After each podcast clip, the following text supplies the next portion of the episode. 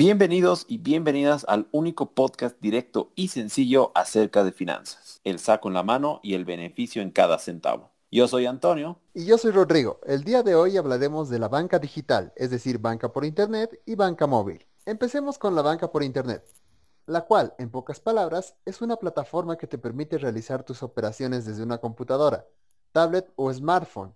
Te permite realizar muchos servicios sin necesidad de ir a una agencia.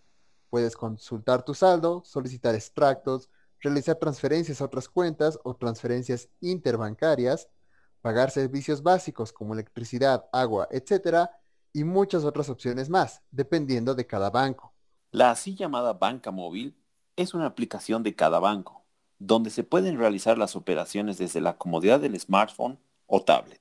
Ofrece generalmente los mismos servicios que banca por Internet, pero al ser una aplicación, elimina tiempo de cargas largos y cuenta con niveles adicionales de identificación, como la huella dactilar.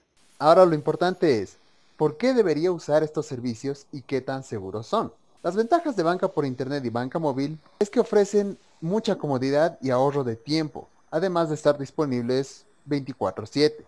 Permite un acceso global y personalizado a la información de nuestras cuentas, pero también tiene algunas desventajas, las cuales son el limitado acceso a Internet por parte de la población o la preocupación por la seguridad.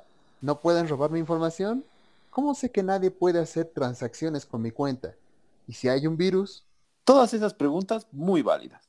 Pero los bancos tienen diversos métodos para minimizarlos. Las páginas de banca por Internet cuentan con un cifrado fuerte para evitar la fuga de datos si se ingresa desde un dispositivo diferente al registrado. El banco notifica al titular por diversos medios, además del token, el cual es una segunda contraseña que cambia sus seis dígitos cada minuto. Esta segunda contraseña se pide para realizar cualquier tipo de transacción.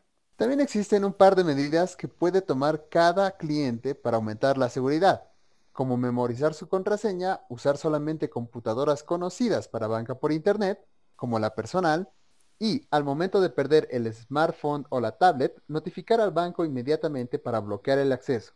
Y finalmente, evitar que otras personas puedan entrar a la aplicación. Entonces, con algunas precauciones y acceso a Internet, todos deberíamos usar los canales digitales de los bancos para evitar congestionar las agencias, en especial en tiempos de pandemia. Pero también es un ahorro de tiempo y de recursos significativos, tanto para el banco como para los clientes. Con eso concluimos el podcast de hoy. Gracias por escucharnos y no olviden que las finanzas son sencillas y nuestra meta es que todos puedan entenderlas. Y no olviden seguirnos, ya que subimos un episodio nuevo cada semana.